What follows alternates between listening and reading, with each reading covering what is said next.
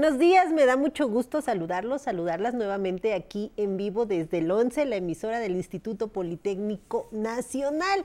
Y estamos nuevamente aquí en Aprender a Envejecer, conociendo mis derechos. Y hoy, hoy estaremos platicando respecto de si mis hijos menores de edad tienen los mismos derechos que los mayores de edad.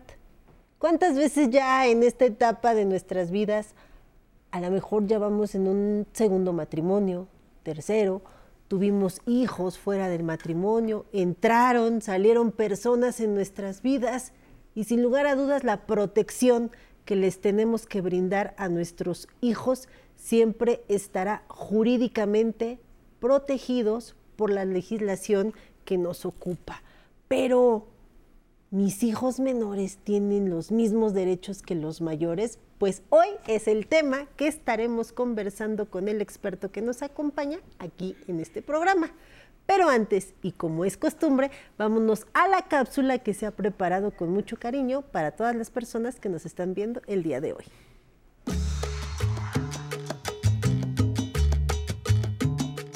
Las personas adultas mayores que tienen hijos que aún son menores de edad cuentan con todos los derechos e instrumentos legales para protegerlos. Sin importar si estos hijos fueron concebidos fuera de una relación conyugal o cualquier otra circunstancia, nadie, ni la pareja actual, familiares u otros hijos mayores de edad o de otro matrimonio, pueden impedir que un adulto mayor reconozca y proteja legal y económicamente a un hijo menor de edad. Este martes, en Aprender a Envejecer, hablaremos sobre el derecho que tienen los adultos mayores para proteger plenamente a sus hijos menores.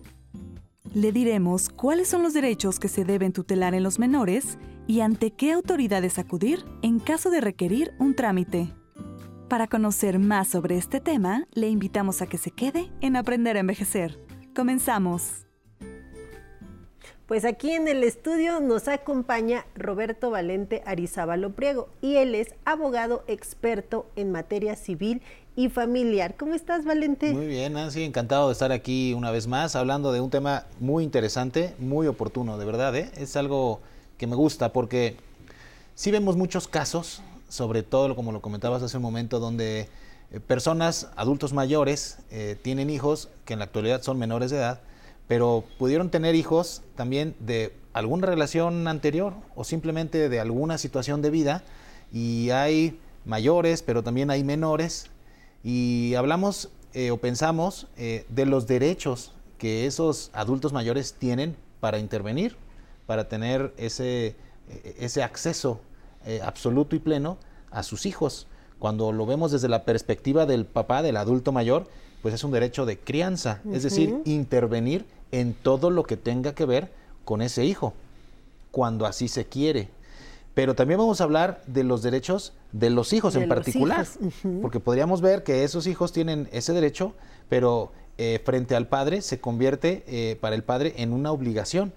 Esa obligación de proporcionar a ese hijo, en este caso menor de edad, primer, primer ejemplo, eh, de medios de subsistencia, porque entendemos que por su propia condición y por su propia, eh, por su propia edad, pues esos niños merecen tener que comer, un lugar para vivir, que vestir, atención médica, diversión, recreación. Todo lo que contempla lo que jurídicamente se entiende como alimentos, el concepto de alimentos. Muchas muchas personas creen que, alimentos nada más es la comida, ¿no? Lo que se come, no, es un concepto amplio. Y qué bueno, y qué bueno que está regulado.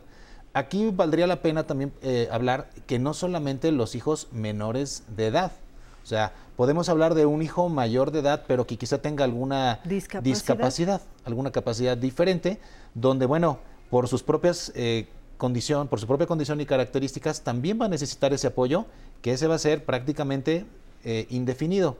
Y el tema de mayores de edad, que bajo ciertas circunstancias también sigue necesitando el apoyo.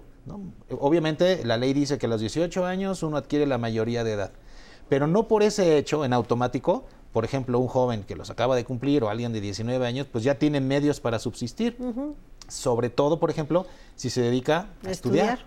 Entonces, si hay un mayor de edad que estudia y que está estudiando un grado acorde a su edad, a su capacidad, sigue teniendo esa necesidad y entonces eso se genera, eso, eso se traduce en la obligación de su padre, que en ese caso puede ser un adulto mayor, para seguir aportando económicamente para la subsistencia. Pues ya lo pusiste todo sobre la mesa, me ganaste, mi querido Valente. Ahí están todos los casos de las relaciones que se pueden dar entre padres, madres, hijos, hijas, y que sin lugar a dudas es una realidad. Las personas adultas mayores ya en esta etapa de su vida, como lo decía, pues personas entraron en su vida, salieron, pudieron haber tenido una primera relación, un primer matrimonio o no estar casados, pero que fruto de esas relaciones se tienen hijos y hay que hacerse responsables de los hijos. Y hacer notar que no importa la relación de donde, de donde emana el hijo, es decir, que esté en, matrimonio. En palabras llanas, no, todos los hijos valen igual, todos los hijos tienen los mismos derechos, ya no, no existe una distinción. Si existiera una distinción sería discriminatorio. No es el caso. Eh, podemos pensar también, por ejemplo, eh, cuando confluyen eh, hijos mayores, quizá de una primera relación, e hijos menores de una segunda. O sea, pudiera existir también quizá algún tipo pues, de desavenencia o de controversia o, de cuestionamiento frente al padre, de decir, oye, pues nosotros fuimos primero, este vino después, ¿por qué estás actuando de una manera o de la otra? Recordemos que es un derecho humano, en este caso del deudor alimentario, del padre mayor, que quiere proteger a sus hijos menores o mayores y que también dentro de esos derechos tiene un derecho de disposición patrimonial. estamos hablando ahorita del tema de pensión alimenticia, está muy bien, para la manutención regular de una persona que lo necesita. Pero eh, cuando ese adulto mayor, que cada día se está acercando más al final de su vida, eh, tiene un patrimonio, pues también ese patrimonio no puede quedar sin titular. O sea, es otra fase de cómo una persona mayor, eh, adulto mayor, cualquier otra, eh, puede disponer de sus bienes para después de su muerte, con la intención de beneficiar o no a sus hijos o incluso a terceras personas. ¿Y qué pasa con los hijos adoptados? ¿Estos también tienen los mismos derechos? El hijo eh, que se adopta, el adoptado, para nuestra legislación, pasa eh, en el estatus jurídico de un hijo eh, con los mismos derechos respecto de algún otro que quizá no lo fue, no fue adoptado. Otro ejemplo, un hijo que no, eh, que no fue concebido por mí, que a lo mejor es hijo de mi actual pareja, pero yo lo quiero reconocer como hijo. También tienen los mismos derechos. Un hijo reconocido tiene los mismos derechos.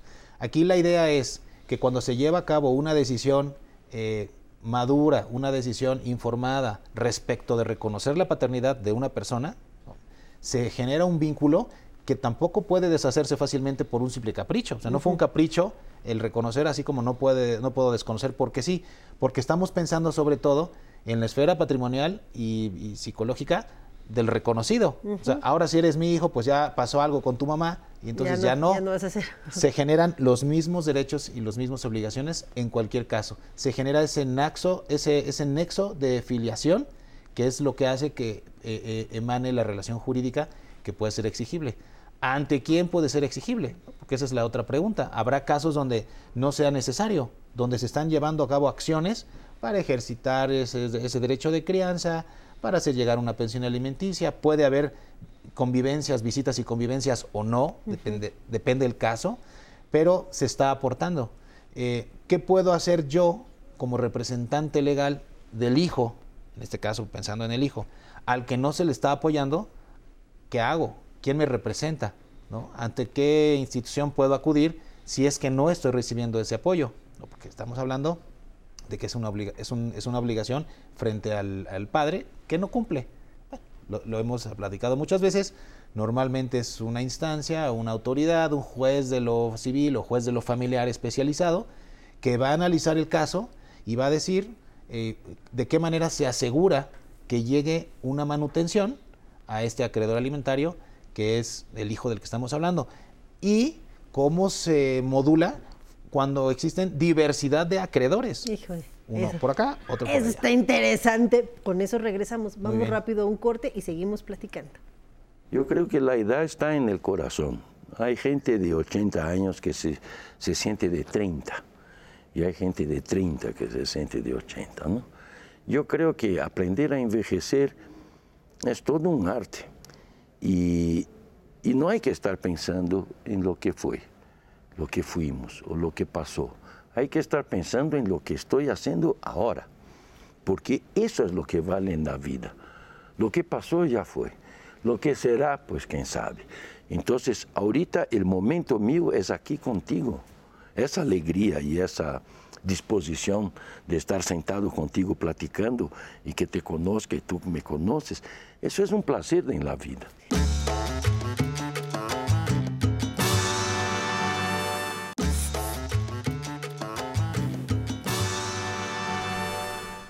Pues ya estamos de regreso y aquí en el estudio seguimos platicando con Valente Arizábalo Priego, quien es abogado experto en materia civil y familiar.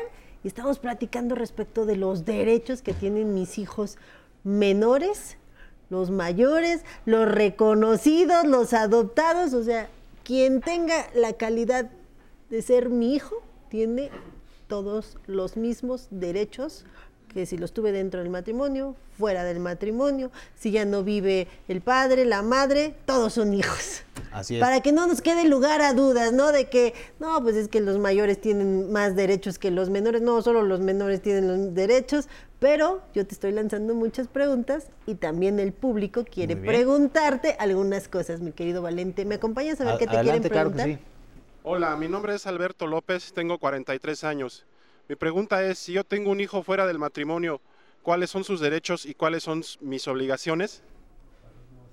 Un hijo fuera del matrimonio, derechos y obligaciones. Como lo decíamos, eh, principalmente un derecho a la manutención, eh, pensando desde la perspectiva del hijo, y lleva implícito también eh, un derecho del padre a intervenir en esa, en esa crianza. Es decir, el, el- el intervenir no es solamente aportar una cantidad económica, sino estar pendiente de su desarrollo escolar, de su desarrollo emocional, el tener convivencias. Es, es, una, eh, es un patrón amplísimo de derechos y obligaciones que pueden irse dando dentro de lo jurídico, pero ta- también respecto de cuestiones naturales, ¿no? Tendría que haber una libertad en que eso suceda. Y cuando no, no su- puede suceder tan libremente, habrá que buscar las condiciones de tal manera de que cada uno, padre e hijo, puedan, puedan obtener ese mínimo, ese mínimo indispensable para que pueda existir una relación, una relación sana. Un hijo fuera del matrimonio quizá va a ser un poco complicado, dependiendo de, de la- de- de- de nuestro amigo que hace la pregunta, pues llevárselo todo el tiempo o todos los días. Él puede tener también una relación especial en su matrimonio, el cual eh, va a determinar cómo se van a ir dando las cosas. Pero por supuesto que lo puede, lo puede hacer y puede tomar todas las medidas. Y hablar un poquito de lo que, de lo que comentábamos antes del corte. Eh, puedes beneficiar de muchas maneras. No solo estando en vida, sino también una vez que ya no estás en este plano terrenal, puedes dejar asegurados a tus hijos a través de la figura del testamento. eh, la figura del testamento, de la disposición testamentaria, donde alguien libremente dispone de su patrimonio para después de su muerte.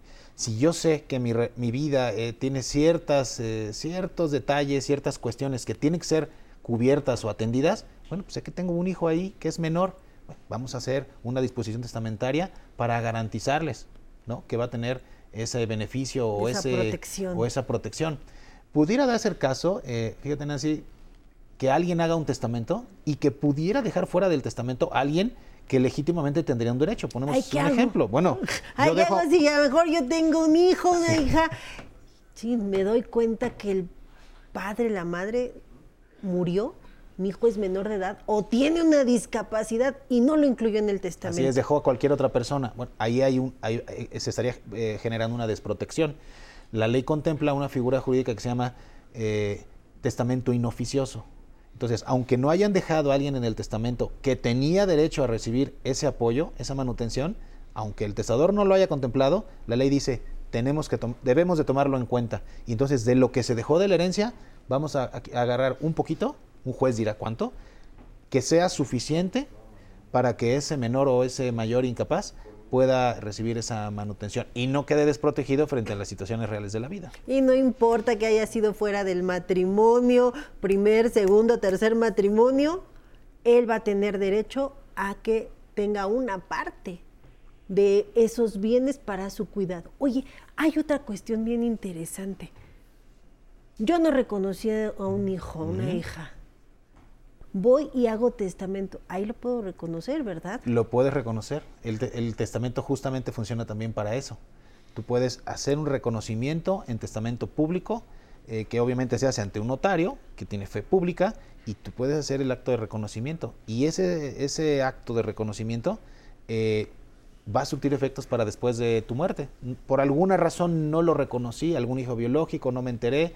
Bueno, pues es, ahí, con ese acto eh, post-mortem, se va a generar ese vínculo de filiación. Y entonces el hijo menor o mayor de edad, para el, momento de la muerte del testador, va a, adquirir esos derechos de cualquier, que pudo haber tenido cualquier otro hermano, cualquier otro hijo del, del fallecido. Exactamente. Estamos hablando ya de la cuestión de testamento, pero ¿qué pasa si mi padre, mi madre no deja testamento y hay varios hijos de varias relaciones? ¿Todos tienen derecho? Todos tienen el mismo derecho como hijos. La ley establece en la sucesión legítima cómo se reparte la, herencia, el patrimonio, quienes heredan a una persona que no otorgó testamento. Y ahí hay, hay una prelación, primero los hijos, luego los padres, cuando hay hijos con esposa, cuando hay hijos con padres, hay una combinación.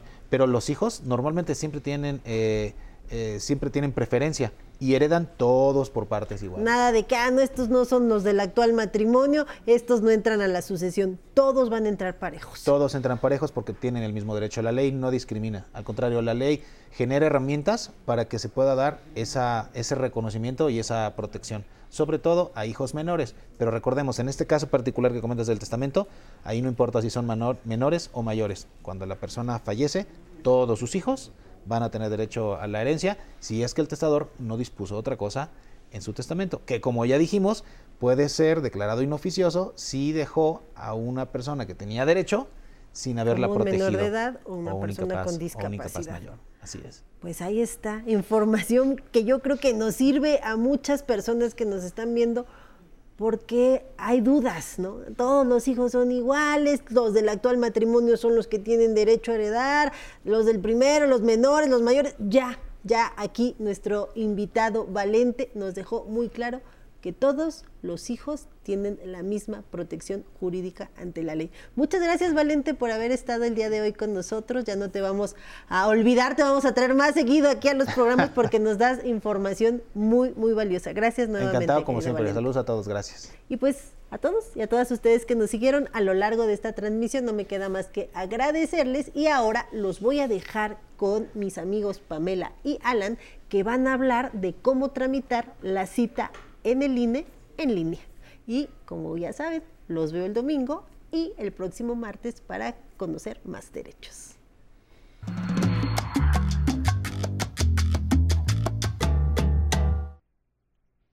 Gracias, licenciada Nancy. Y como todos los martes, estamos aquí en Aprender a Envejecer para enseñarles cómo hacer trámites en línea. ¿Y con quién? Pues con Alan Calvo, que está aquí en el estudio. Bienvenido, Alan, de nuevo. Muchas gracias. Gracias, Pamela. Muy buenos días. Yo también le doy una cordial bienvenida el día de hoy a Aprender a Envejecer. Y como ya lo dijimos, Pamela, hoy vamos a aprender a tramitar una cita en el INE para obtener nuestra credencial. Tramitar una cita. Entonces ya no puedes llegar al módulo como antes lo hacías, te formas, miles de horas y entonces ya puedes tramitar tu cita ahora, pero en línea. Exactamente. No podemos llegar eh, sin cita porque no nos van a atender. Entonces, esto es una manera de agilizar los trámites para llegar directamente a la cita y que todo sea más eficiente. Oye, muy bien. Alan, pero ¿por qué es importante tramitar nuestra INE? Ah, esa es una pregunta muy interesante, Pamela. Mira, el Instituto Nacional Electoral es un organismo público autónomo que se encarga de organizar las elecciones federales y también es el encargado de emitir las credenciales para votar a todos los mexicanos que hayan cumplido la mayoría de edad. Y de esta forma nosotros podamos ejercer la democracia en nuestro país, además de servirnos como identificación oficial. Así que si usted en casa perdió su credencial, su INE o está próxima a vencer o ya venció, no se pierda aprender a envejecer porque al día de hoy le diremos cómo tramitar una cita en línea. Pues vamos, vamos a hacerlo. Muy bien, Pam. Entonces, vamos a hacerlo desde un dispositivo móvil o desde una computadora. Vamos a entrar a nuestro navegador de Internet y vamos a entrar al sitio web www.ine.mx. Y dentro del sitio Pamela vamos a elegir la opción Haz una cita. A continuación vamos a ingresar nuestra información en tres secciones. La primera, vamos a elegir un módulo, fecha y horario de nuestra cita. Entonces vamos a elegir nuestra entidad federativa, en este caso Ciudad de México. Posteriormente vamos a elegir la delegación o municipio. Después vamos a elegir nuestro módulo más cercano. Una vez que lo hayamos elegido, en la parte inferior nos arroja la dirección de este. Y a continuación se abre un calendario en donde podemos elegir la fecha. Vamos a ver, eh, por ejemplo, aquí estamos en febrero y en la parte superior hay unas flechitas, las vamos a tocar para pasar al siguiente mes porque aquí no hay disponibilidad.